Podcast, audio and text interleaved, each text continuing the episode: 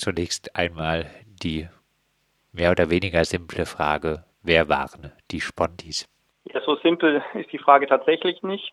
Es gibt schon zeitgenössisch Kommentare, dass man über die Spontis eigentlich nichts schreiben kann, weil man gar nicht weiß, wer das ist.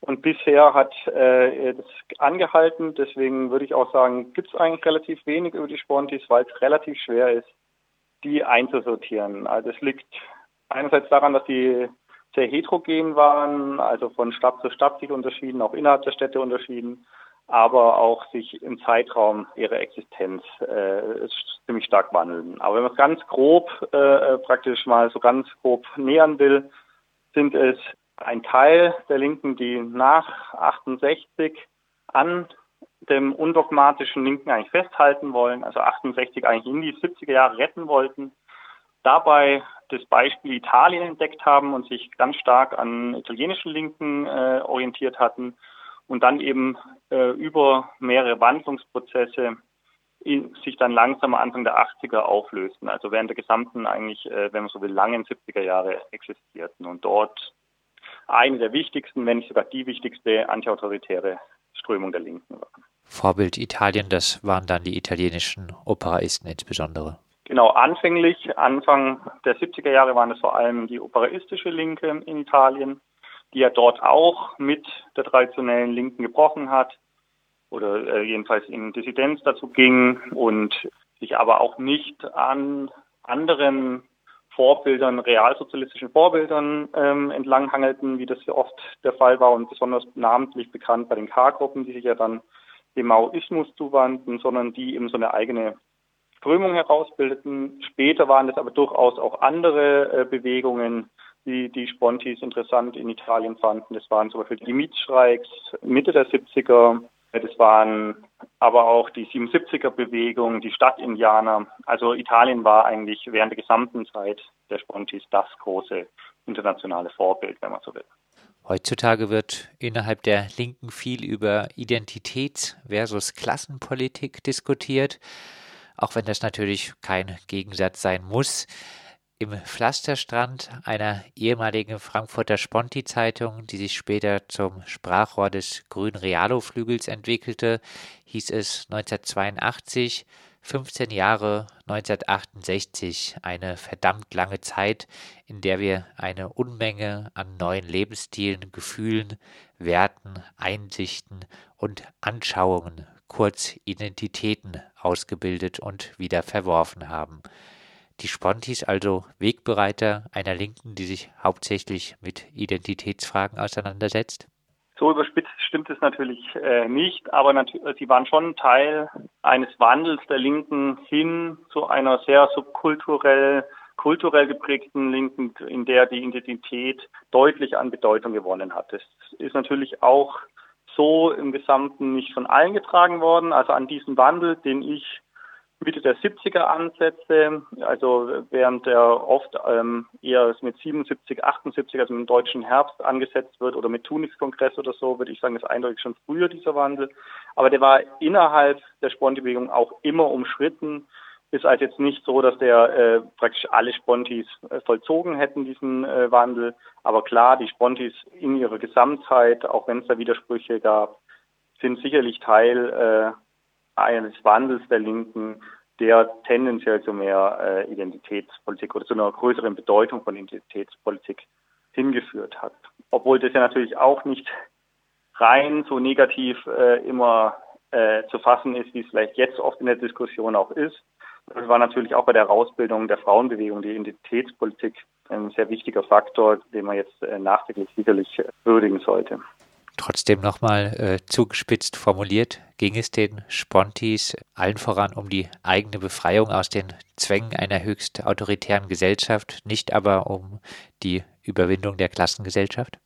So kann man das auf keinen Fall sagen. Also auch da ist wieder natürlich schwer, wer sind die Spontis, aber am Anfang Anfang der 70er Jahre bis, würde ich sagen, die erste Hälfte der 70er Jahre waren die Sponti sogar sehr, sehr stark auf klassenkämpferische Aktionen auf äh, den Klassenkampf eigentlich ausgerichtet, gingen auch äh, in die Fabriken und äh, da wird ja schon offensichtlich, äh, dass es nicht um, um die Selbstbefreiung geht, weil äh, ans Band geht man sicherlich nicht.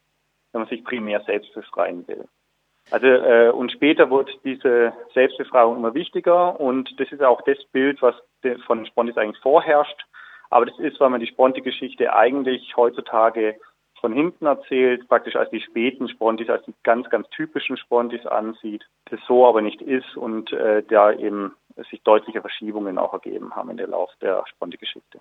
Du hast jetzt äh, schon die Betriebsarbeit angesprochen. Äh, Spontis wie zum Beispiel der spätere Kabarettist Matthias Belz arbeiteten, obwohl sie aus bürgerlichen Verhältnissen stammten, jahrelang in Fabriken, zum Beispiel bei Adam Opel. Man wollte gerne oder Teile wollten wirklich eine proletarische Bewegung sein. Gab es bei den Spontis nicht aber trotzdem eher ein paar Vorzeigeproletarier und die große Mehrheit stammte doch eher aus dem bürgerlichen studentischen Milieu? Anfänglich waren diese Gruppen, die ich zumindest untersucht habe, also ich habe vor allem untersucht in München, Frankfurt und Hamburg äh, Sponti-Gruppen, die waren vor, am Anfang wirklich stark durch den SDS geprägt, durch Studierende, durch studentische Kräfte, aber es kommen dann doch immer durch Lehrlingsbewegung, durch äh, auch sowas äh, wie Jugendzentrumsbewegung und so weiter, äh, aber dann auch eben Kontakte mit migrantischen Arbeiterorganisationen, kommen dann doch auch immer nicht Studierende oder nicht bürgerliche Personen dazu. Und was man auch nicht ganz vergessen darf, auch wenn teilweise die Sponti vielleicht als Studierende angefangen haben, als Studierende brechen ja viele das Studium ab und verzichten auf diese bürgerliche Karriere. Und auch wenn man also sicherlich feststellen kann, dass ab Mitte der 70er Jahre die Fabrik als Ort des äh, Kampfes für die Spontis äh, an Bedeutung verliert, heißt es ja auch nicht, dass automatisch da alle sofort rausgehen. Also wenn man mit alten Spontis äh, redet, sind da viele, die einfach ihre bürgerliche Existenz aufgegeben hat und in äh, ja klassisch, wenn man so will, proletarischen Arbeiten verblieben sind. Also von dem her tendenziell stimmt es, dass überproportional viel Studierende darunter war, aber dieser oft von außen, dieser Blick, das war eine rein Studentenorganisation, stimmt zumindest für diese großen Städte, die ich untersucht habe, nicht.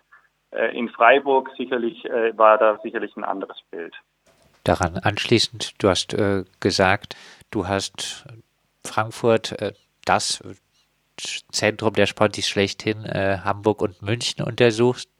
Äh, hatten die Spontis auch in Städten wie Freiburg eine wichtige Bedeutung? Genau in so Studierendenstädte wie äh, oder Universitätsstädten wie äh, Freiburg oder so waren sie zumindest in der zweiten Hälfte der 70er Jahre von großer Bedeutung. Also sie schaffen dann als die sogenannten K-Gruppen, also maoistische Gruppierungen, die nach 68 eigentlich so die vorherrschende Strömung in, in der deutschen Linken waren, ähm, also in der deutschen radikalen Linken waren, äh, schaffen sie eigentlich, wie die wegbrechen, dieses Vakuum zu füllen und sind dann auch in Städten wie Heidelberg äh, und, und, und so weiter äh, und Freiburg und so sind sie von großer Bedeutung. Während aber am Anfang äh, die, des Jahrzehnt der 70er äh, wirklich eher die äh, Städte, die ich aufgezählt habe, also äh, in den Vordergrund für die Sponti-Bewegung stehen. Auch Köln ist da noch zu nennen. Du erklärst in deinem Buch, dass Ende der 70er und in den 80er Jahren Proteste oft Ein-Punkt-Bewegungen gewesen seien. Anti-AKW, Antirassismus, Antifa-Bewegung, Friedensbewegung etc. Also kein großer Unterschied zu heute, oder? Das ist ja so ein bisschen auch die äh, These, die so ein bisschen das Buch trägt, dass ich sage, eigentlich passiert in den 70er Jahren der Bruch, der ganz stark, oder der Bruch, der Wandel, besser gesagt, der ganz stark die heutige Linke noch prägt. Also ich würde sagen, äh, die Linke 75 hat mehr Ähnlichkeit mit äh, irgendwie mit der heutigen Linken als vielleicht noch der Linken in den 60er, 50er Jahren, obwohl es zeitlich viel mehr Unterschiede.